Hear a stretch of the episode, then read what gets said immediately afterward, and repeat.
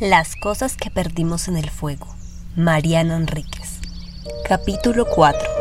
La casa de Adela. Todos los días pienso en Adela.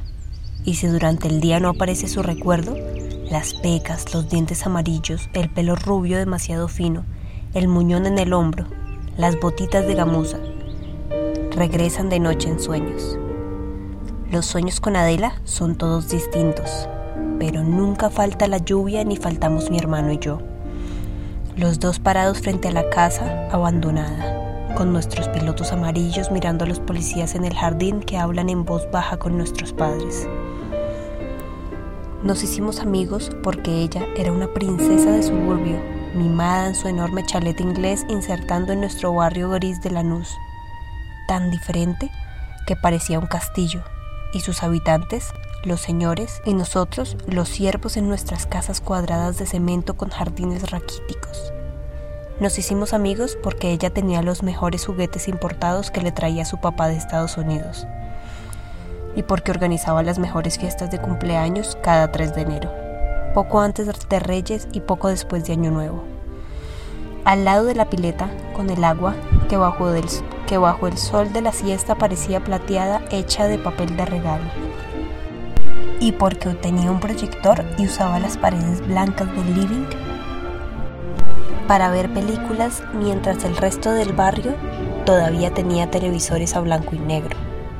Pero sobre todo nos hicimos amigos de ella, mi hermano y yo, porque Adela tenía un solo brazo. O a lo mejor sería más preciso decir que le faltaba un brazo, el izquierdo. Por suerte no era zurda. Le faltaba desde el hombro, Tenía ahí una pequeña protuberancia de carne que se movía, como un retazo de músculo, pero no servía para nada. Los padres de Adela decían que había nacido así, que era un defecto congénito. Muchos otros chicos le tenían miedo o asco. Se reían de ella, le decían monstruita, adefesio, bicho incompleto. Decían que la iban a contratar en un circo, que seguro estaba su foto en los libros de medicina. A ella no le importaba, ni siquiera quería usar su brazo ortopédico. Le gustaba ser observada y nunca ocultaba el muñón. Si veía la repulsión en los ojos de alguien, era capaz de refregarle el muñón por la cara o sentarse muy cerca y rozar el brazo del otro con su apéndice inútil, hasta humillarlo, hasta dejarlo al borde de las lágrimas. Nuestra madre decía que Adela tenía un carácter único, era valiente y fuerte un ejemplo, una dulzura. Qué bien la criaron, qué buenos padres, insistía. Pero Adela decía que sus padres mentían sobre el brazo. No nací así, contaba. ¿Y qué pasó? le preguntábamos. Y entonces ella contaba su versión, o sus versiones, mejor dicho. A veces contaba que le había atacado su perro, un Doberman negro llamado Infierno. El perro se había vuelto loco le suele pasar a los Doberman, una raza que según Adela tenía un cráneo demasiado chico para el tamaño del cerebro. Por eso les dolía siempre la cabeza y se enloquecían de dolor. Se les trastornaba el cerebro apretado contra los huesos. Decía que la había atacado cuando ella tenía dos años. Se acordaba, el dolor, los gruñidos, el ruido de las mandíbulas masticando, la sangre manchando el piso, mezclando con el agua de la pileta. Su padre lo había matado de un tiro, excelente puntería, porque el perro, cuando recibió el disparo, todavía cargaba con Adela entre los dientes. Mi hermano no creía esa versión. A ver, ¿y la cicatriz dónde está? Ella se molestaba. Se curó re bien, no se ve. Imposible, siempre se ven. No quedó cicatriz de los dientes, me tuvieron que cortar más arriba de la mordida.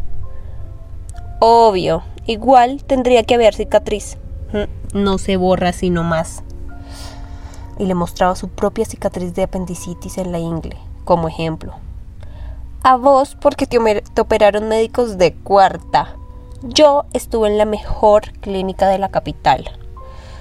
Bla, bla, bla, le decía mi hermano y la hacía llorar. Era el único que la enfurecía y sin embargo nunca se peleaban del todo él disfrutaba con sus mentiras. A ella le gustaba el desafío. Y yo solamente escuchaba y así pasaban las tardes después de la escuela hasta que mi hermano y Adela descubrieron las películas de terror y cambió todo para siempre. No sé cuál fue la primera película. A mí no me daban permiso para verlas. Mi mamá decía que era demasiado chica. Pero Adela tiene mi misma edad, insistía yo. Problema de sus padres si la dejan. Ya te dije que no, decía mi mamá. Y era imposible discutir con ella. ¿Y por qué a Pablo lo dejas? Porque es más grande que vos. Porque es varón, gritaba mi papá entrometido, orgulloso. ¡Los odio! gritaba yo y lloraba en mi cama hasta quedarme dormida. Lo que no pudieron controlar fue que mi hermano Pablo y Adela, llenos de compasión, me contaran las películas. Y cuando terminaban de contarme las películas, contaban más historias. No puedo olvidarme de esas tardes, cuando Adela contaba, cuando se concentraba y le ardían los ojos oscuros, el parque de la casa se llenaba de sombras que corrían, que saludaban burlonas. Yo las veía cuando Adela se sentaba de espaldas al ventanal en el living. No se lo decía, pero Adela sabía. Mi hermano no sé, él era capaz de ocultar mejor que nosotras. Él supo ocultar hasta el final, hasta su último acto, hasta que solamente quedó de él ese costillar a la vista, ese cráneo destrozado y sobre todo ese brazo izquierdo en medio de las vías, tan separado de su cuerpo y del tren que no parecía producto del accidente, del suicidio. Le sigo diciendo accidente a su suicidio. Parecía que alguien lo había llevado hasta el medio de los rieles para exponerlo, como un saludo, como un mensaje. La verdad es que no recuerdo cuáles de las historias eran resúmenes de películas y cuáles eran inventos de Adela o Pablo. Desde que entramos en la casa, nunca pude ver una película de terror. Veinte años después, conservo la fobia. Y si veo una escena por casualidad o por error en la televisión, esa noche tomo pastillas para dormir. Y durante días tengo náuseas. Y recuerdo a Adela sentada en el sofá con los ojos quietos y sin su brazo, mientras mi hermano la miraba con adoración. No recuerdo, es cierto, muchas de las historias, apenas una sobre un perro poseído por el demonio. Adela tenía debilidad por las historias de animales. Otra sobre un hombre que había descuartizado a su mujer y había ocultado sus miembros en una heladera y, y esos miembros por la noche habían salido a perseguirlo, piernas y brazos y tronco y cabeza rodando y arrastrándose por la casa hasta que la mano muerta y vengadora mató al asesino apretándole el cuello. Adela tenía debilidad también por las historias de miembros mutilados y amputaciones. Otra sobre el fantasma de un niño que siempre aparecía en las fotos de cumpleaños, el invitado terrorífico que nadie reconocía, de piel gris y sonrisa ancha. Me gustaban especialmente las historias sobre la casa abandonada. Incluso sé cuándo comenzó la obsesión. Fue culpa de mi madre. Una tarde, después de la escuela, mi hermano y yo la acompañamos hasta el supermercado. Ella apuró el paso cuando pasamos enfrente a la casa abandonada, que estaba a media cuadra del negocio. Nos dimos cuenta y le preguntamos por qué corría. Ella se rió. Me acuerdo de la risa de mi madre, de lo joven que era esa tarde de verano, del olor a champú de limón de su pelo y la carcajada del chicle de menta. ¿Soy más tonta? Me da miedo esa casa, no me hagan caso. Trataba de tranquilizarnos, de portarse como una adulta, como una madre. ¿Por qué?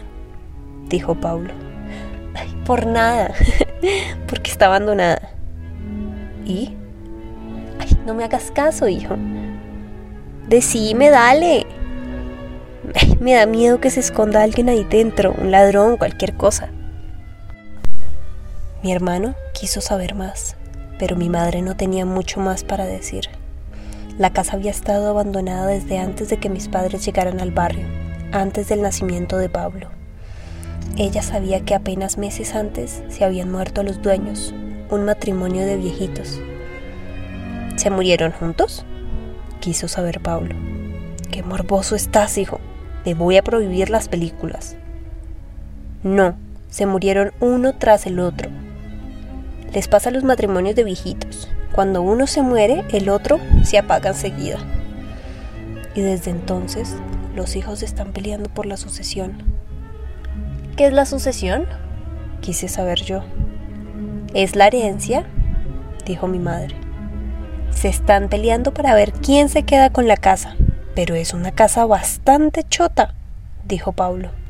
Y mi mamá lo retó por usar una mala palabra. ¡Qué mala palabra!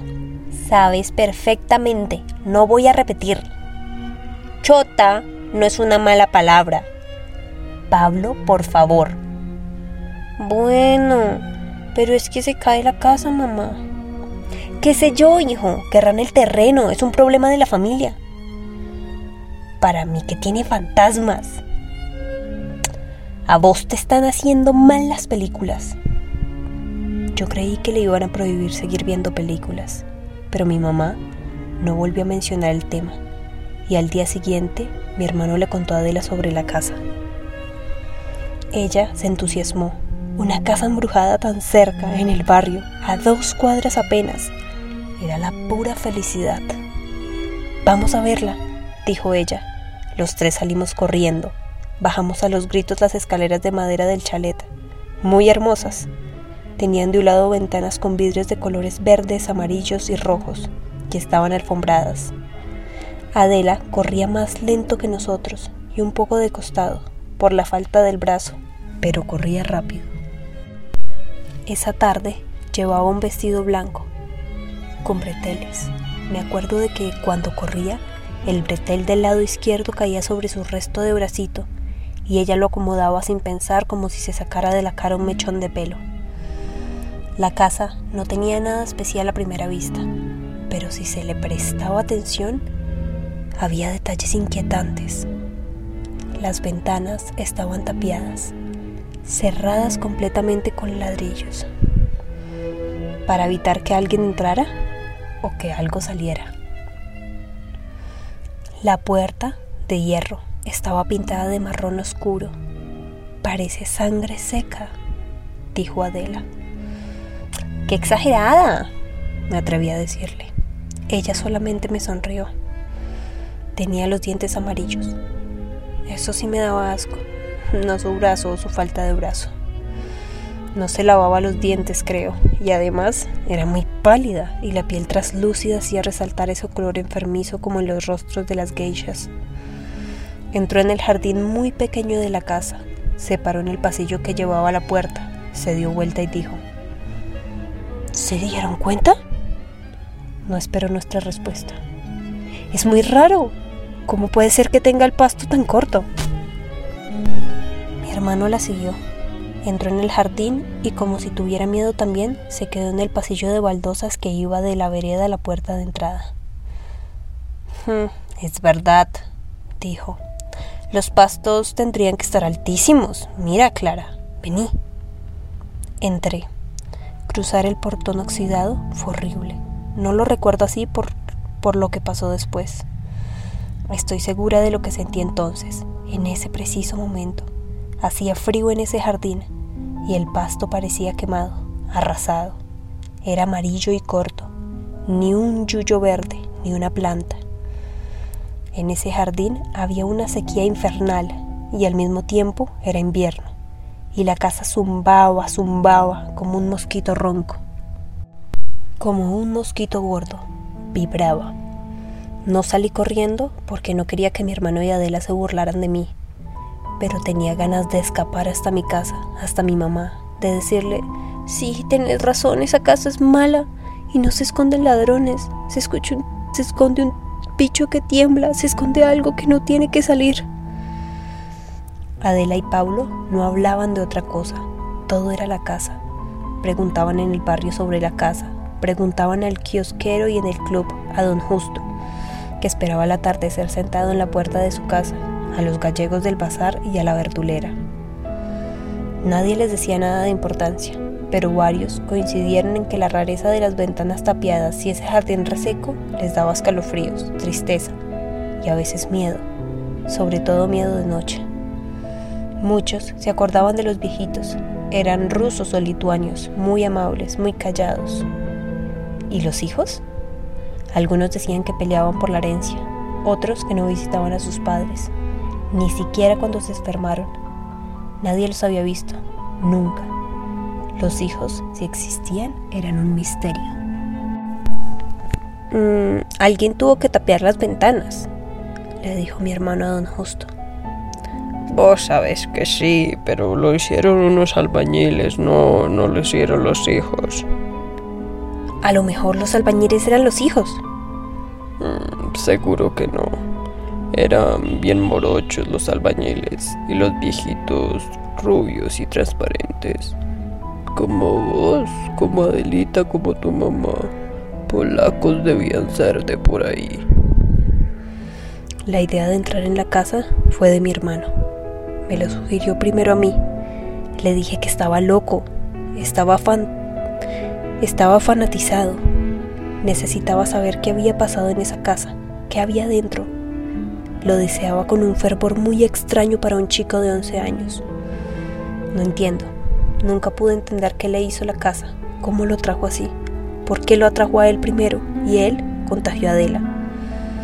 Se sentaban en el caminito de baldosas amarillas y rosas que partía el jardín seco. El portón de hierro oxidado estaba siempre abierto les daba la bienvenida. Yo los acompañaba, pero me quedaba fuera, en la vereda. Ellos miraban la puerta como si creyeran que podía abrirla con la mente. Pasaban horas ahí sentados en silencio. La gente que pasaba por la vereda, los vecinos, no les prestaban atención. Mm, no les parecía raro, o quizás no los veían. Yo no me atrevía a contarle nada a mi madre.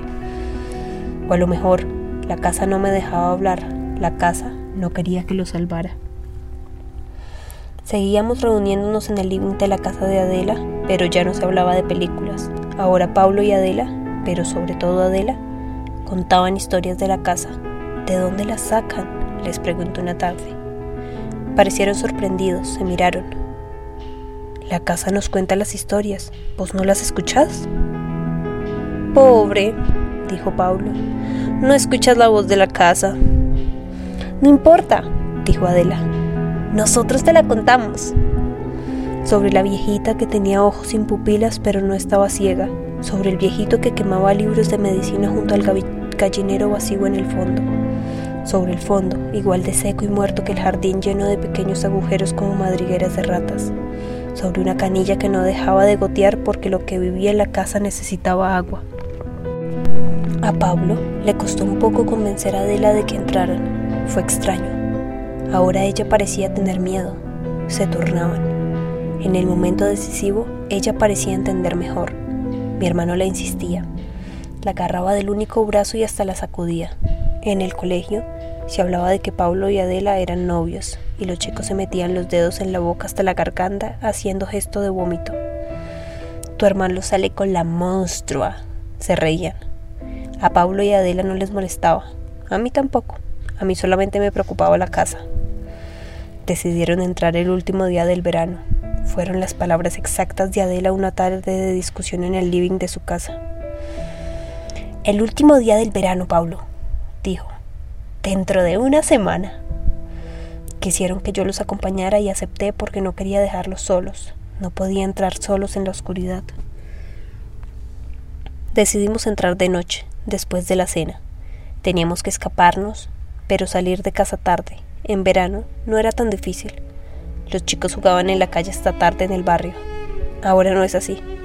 Ahora es un barrio pobre y peligroso. Los vecinos no salen. Tienen miedo de que les roben. Tienen miedo de los adolescentes que toman vino en las esquinas y a veces se pelean a tiros. El chalet de Adela se vendió y fue dividido en apartamentos. En el parque se construyó un galpón. Es mejor, creo. El galpón oculta las sombras. Un grupo de chicas jugaba al elástico en medio de la calle cuando pasaba un auto. Circulaban muy pocos. Paraban para dejarlo pasar. Más lejos, otros pateaban una pelota y donde el asfalto era más nuevo, más liso, algunas adolescentes patinaban. Pasamos entre ellos, desapercibidos. Adela esperaba en el jardín muerto. Estaba muy tranquila, iluminada. Conectada, pienso ahora. Nos señaló la puerta y yo gemí de miedo. Estaba entreabierta, apenas una rendija. ¿Cómo? preguntó Paulo. Mm, la encontré así. Mi hermano se sacó la mochila y la abrió. Traía llaves, destornilladores, palancas, herramientas de mi papá que había encontrado en una caja en el lavadero. Ya no las iba a necesitar. Estaba buscando la linterna. No hace falta, dijo Adela. La miramos confundidos. Ella abrió la puerta del todo y entonces vimos que adentro de la casa había luz. Recuerdo que caminamos de la mano bajo esa luminosidad que parecía eléctrica. Aunque en el techo, donde debería haber lámparas, solo había cables viejos, asomando de los huecos con ramas secas. Parecía la luz del sol. Afuera era de noche y, y amenazaba la tormenta una poderosa lluvia de verano. Ahí adentro hacía frío y olía desinfectante y la luz era como un hospital. La casa no parecía rara por dentro. En el pequeño hall de entrada estaba la mesa del teléfono, un teléfono negro, como el de los abuelos. Que por favor no suene, que por favor no suene. Me acuerdo que recé así. De que repetí eso en voz baja con los ojos cerrados y no sonó. Los tres juntos pasamos a la siguiente sala. La casa se sentía más grande de lo que parecía desde afuera y zumbaba como si vivieran colonias de bichos ocultos detrás de las paredes de pintura. Adela se adelantaba entusiasmada, sin miedo. Pablo le pedía, espera, espera, cada tres pasos. Ella hacía caso, pero no sé si nos escuchaba claramente. Cuando se daba vuelta para mirarnos, parecía perdida. En sus ojos no había reconocimiento. Decía, sí, sí. Pero yo sentía que ya no nos hablaba. Paulo sintió lo mismo, me lo dijo después. La sala siguiente, el living, tenía sillones sucios, de color mostaza, agrisados por el polvo. Contra la pared se apilaban estantes de vidrio. Estaban muy limpios y llenos de pequeños adornos tan pequeños que tuvimos que acercarnos para verlos. Recuerdo que nuestros alientos juntos empañaron los estantes más bajos, los que alcanzábamos. Llegaban hasta el techo. Al principio no supe lo que estaba viendo. Eran objetos chiquitísimos, de un blanco amarillento con forma semicircular. Algunos eran redondeados, otros más puntiagudos. No quise tomar, no quise tocarlos. Son uñas, dijo Paulo. Sentí que el zumbido me ensordecía, y me puse a llorar. Abracé a Paulo, pero no dejé de mirar. En el siguiente estante, el de más arriba, habían dientes, muelas con plomo negro en el centro, como las de mi papá, que las tenía arregladas, incisivos como los que me molestaban cuando empecé a usar el aparato, paletas como las de Roxana, la chica que se sentaba delante de mí en el colegio. Cuando levanté la cabeza para alcanzar a ver el tercer estante, se fue la luz. Adela gritó en la oscuridad. Mi corazón latía tan fuerte que me dejaba sorda, pero sentía a mi hermano, que me abrazaba a los hombros que no me soltaba. De pronto, vi un redondel de luz en la pared. Era la linterna. Dije, Salgamos, salgamos. Paulo, sin embargo, caminó en dirección opuesta a la salida. Siguió entrando en la casa. Lo seguí. Quería irme, pero no sola. La luz de la linterna iluminaba cosas sin sentido. Un libro de medicina, las hojas brillantes abiertas en el suelo, un espejo colgado cerca del techo. ¿Quién podía reflejarse ahí? Una pila de ropa blanca. Paulo se frenó. Movía la linterna y la luz sencillamente no mostraba ninguna otra pared. Esa habitación no terminaba nunca o sus límites estaban demasiado lejos para ser iluminados por una linterna. Vamos, vamos. Volví a decirle y recuerdo que pensé en salir sola, en dejarlo escapar. Adela. gritó Paulo. No se la escuchaba en la oscuridad. ¿Dónde podía estar en esa habitación eterna? Acá. Era su voz, muy baja, cerca. Estaba detrás de nosotros. Retrocedimos. Paulo iluminó el lugar de donde venía la voz y entonces la vimos. Adela no había salido de la habitación de los estantes. Nos saludó con la mano derecha parado junto a la puerta. Después giró y abrió la puerta que estaba a su lado. Y la cerró detrás de ella. Mi hermano corrió, pero cuando llegó a la puerta ya no pudo abrirla. Estaba cerrada con llave. Sé lo que Paulo pensó. buscar las herramientas que había dejado fuera en la mochila para abrir la puerta que se había llevado Adela. Ya yo no quería sacarla, solamente quería salir y lo seguí corriendo. Afuera llovía y las herramientas estaban desparramadas sobre el pasto seco del jardín. Mojadas, brillaban en la noche. Alguien las había sacado de la mochila. Cuando nos quedamos quietos un minuto asustados sorprendidos, alguien cerró la puerta desde adentro. La casa dejó de zumbar. No recuerdo bien cuánto tiempo pasó Paulo intentando abrirla, pero en algún momento escuchó mis gritos y me hizo caso. Mis padres llamaron a la policía. Y todos los días y casi todas las noches vuelvo a esa noche de lluvia.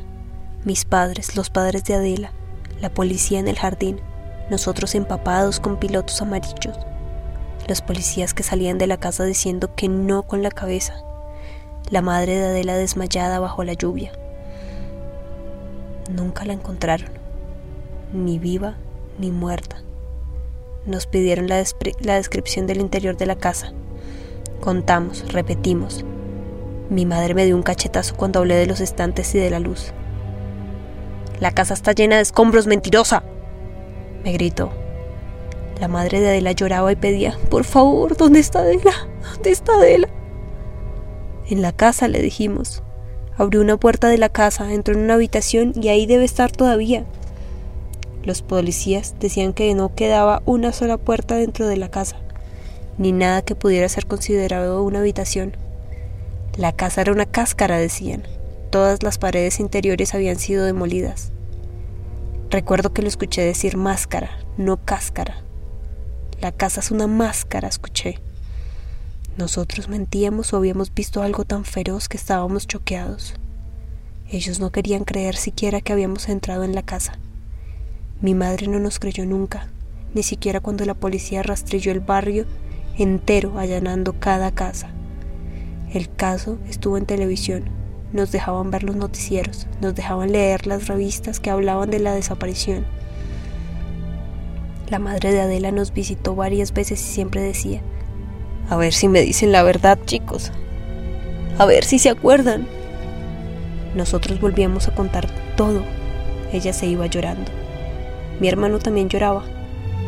Yo la convencí, yo la hice entrar, decía. Una noche mi papá se despertó y escuchó que alguien intentaba abrir la puerta. Se levantó de la cama acazapado. Pensaba que encontraría un ladrón. Encontró a Paulo, que luchaba con la llave en la cerradura. Esa cerradura siempre andaba mal. Llevaba herramientas y una linterna en la mochila. Lo escuché gritar durante horas y recuerdo que mi hermano le pedía por favor que quería mudarse, que si no se mudaba se iba a volver loco. Nos mudamos. Mi hermano se volvió loco igual. Se suicidó a los 22 años. Yo reconocí el cuerpo destrozado. No tuve opción. Mis padres estaban de vacaciones en la costa cuando se tiró bajo el tren. Bien lejos de nuestra casa, cerca de la estación Becar, no dejó una nota. Él siempre soñaba con Adela. En sus sueños, nuestra amiga no tenía uñas ni dientes. Sangraba por la boca, sangraba en sus manos. Desde que Paulo se mató, vuelvo a la casa. Entro en el jardín que sigue quemado de amarillo. Miro por las ventanas abiertas como, como ojos negros. Los policías. La policía derrumbó los ladrillos que la tapiaban hace 15 años y así quedaron, abiertas adentro de la casa cuando el sol la ilumina, se ven vigas y el techo agujerado y basura. Los chicos del barrio saben lo que pasó ahí adentro. En el suelo pintaron con aerosol el nombre de Adela. En las paredes de afuera también. ¿Dónde está Adela? dice una pintada. Otra más pequeña escrita con fibra repite el modelo de una leyenda humana. Hay que decir Adela tres veces a la medianoche frente al espejo con una vela en la mano. Y entonces veremos reflejado lo que ella vio. ¿Quién se la llevó? Mi hermano, que también visitaba la casa, vio esas indicaciones e hizo ese viejo ritual una noche. No vio nada. Rompió el espejo del baño con sus puños y tuvimos que llevarlo al hospital para que lo cosieran. No me animo a entrar hay una pintada sobre la puerta que me mantiene fuera. Acá vive Adela. Cuidado, dice. Imagino que la escribió un chico de barrio, en chiste o desafío. Pero yo sé que tiene razón, que esta es su casa y todavía no estoy preparada para visitarla.